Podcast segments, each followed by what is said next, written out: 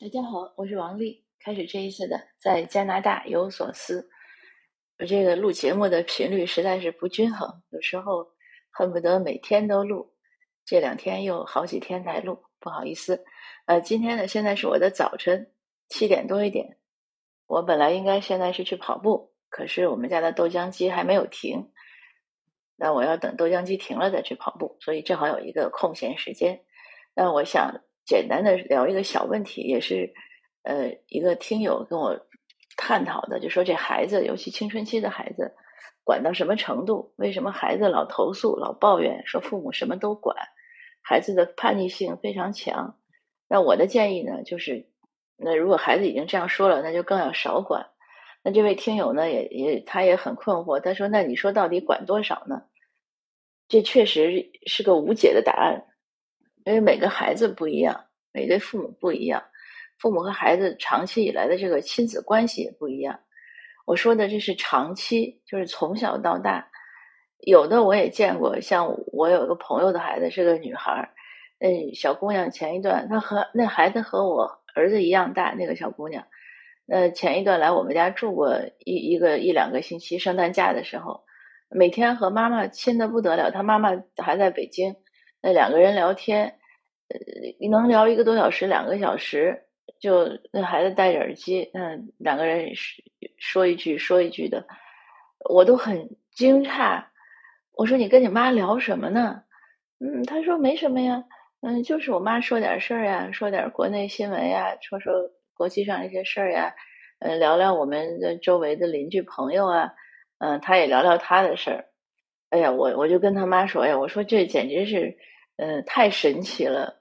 我从来没跟我孩子说聊过这么长时间，就是小时候也没聊过。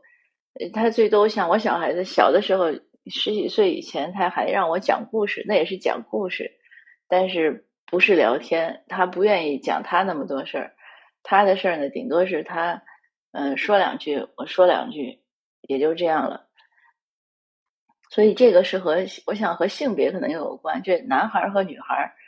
你看，像我先生也不怎么聊天。我想大家看一下周围的人，可能你会觉得女性更容易聊天，男性好像，嗯，当然不是所有的，但是很多是这样。你问什么，他说什么。有时候你问他还不愿意说。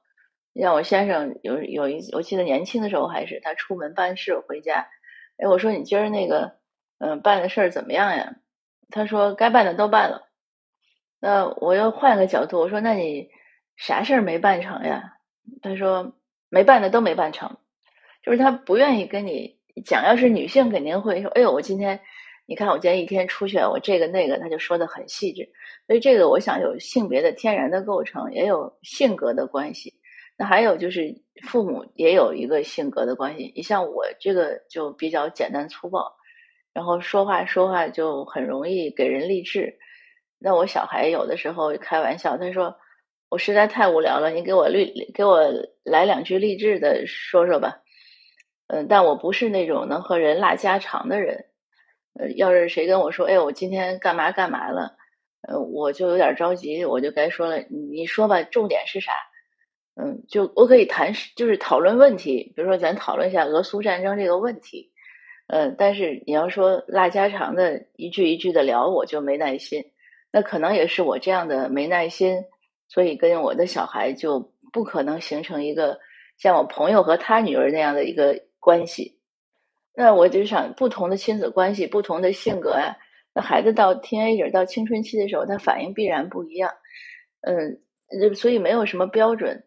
那另外一个呢，就是如果孩子认为说你管我太多了，那我觉得就不要管，因为我们要尊重孩子的感受。从父母来说，肯定觉得我管的你。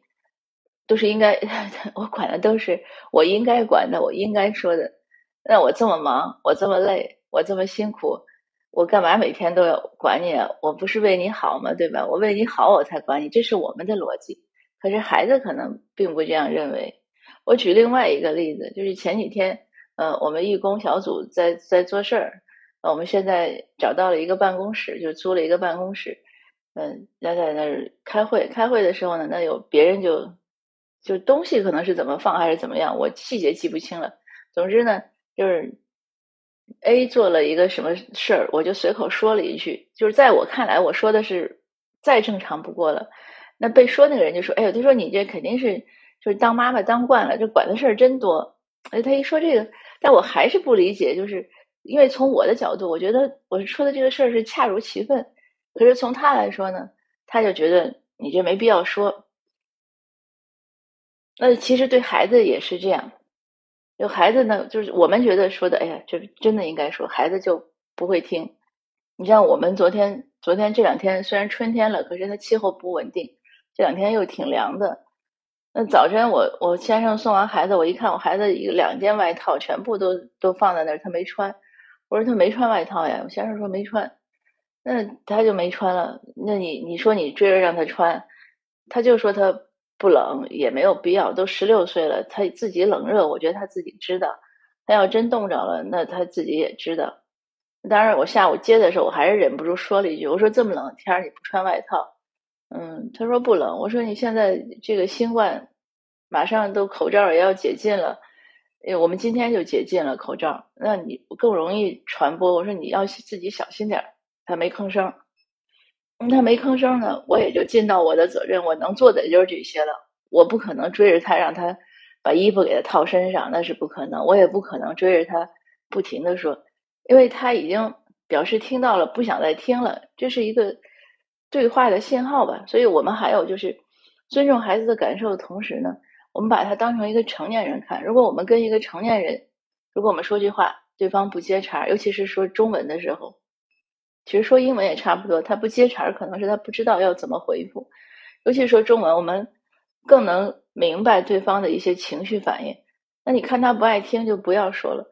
有的父母就觉得我们有必须的责任，你爱不爱听我都得说。那其实不是这样，我们要换一个角度想呢。他如果不爱听，我们还说，那就成了废话了，没有用的话，而且适得其反，还有副作用。所以我们说是一个途径。而不是一个目的，我们的目的是希望我们的信息传达到孩子的耳朵里，让他听到脑子里，记在心里，这是我们的一个目的。当然呢，我们这个目的呢，往往不一定能达到，因为一个是说我们说的这个方式孩子爱不爱听啊，节奏呀，这种就频率呀，那还有呢，就是我们要说的这个信息本身，孩子可能也不一定接受。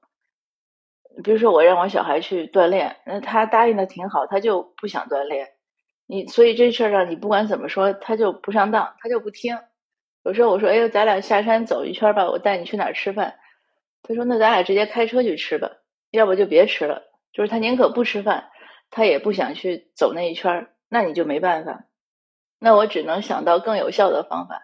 我说：“那你现在体重可能有点超标。”他因为现在学习挺累的，他说他也没有精力。去锻炼，我说，那你如果上大学的时候体重还超标，我们就不管你的生活费和学费了，你就自己去赚了。他说，哎呦，他说那这我得注意点，因为尤其是在西方，这个像他们都有这样的意识，十八岁以后其实是应该自己挣钱养活自己。他们有些同学都是打算十八岁就离就搬开离开父母家了，自己过日子了，自己去打工了。所以我小孩很小的时候就问过我说。我将来上大学，你们还能不能给我供学费啊？或者，嗯，能不能 养活我啊？都是有他有这样的一个担忧。那这个呢，你就可以，我就可以用这个来跟他讲讲条件。那也只是仅此而已了。那总而言之呢，就是我们父母要有这样的明白这个道理，就是孩子这么大了，嗯，我们尽力而为吧，嗯，不要不要给孩子有什么太大的一些副作用，嗯，然后呢，也是克制自己。也是一个斗智斗勇，就像我以前讲，就是把青春期的孩子呢当成大客户，呃，就只能也不要认为就是我们的这个有些话说不到就是失职，也不是那样，嗯，有每个人都有自己的命运，都有自己的人生道路和发展方向，也不见得就是我们说不到就不好。像我的花儿一样，我很忙的时候，有时候很长时间都忘了浇花，我就想可能花要干死了，可是一看人家长得挺好。那天我感叹一句：“哎呦，我说这花儿我都忘了浇了，以为干死了。”我孩子自己就说了一句：“说没想到长得挺好。”所以他说有些事儿你不管可能反而更好。那这个话呢，就和所有做父母的听友呢共勉。嗯，我们想开点儿，然后 讲究一些方式方法，呃，克制自己，尊重孩子的感受。嗯，好的，谢谢您的收听，我们下次见。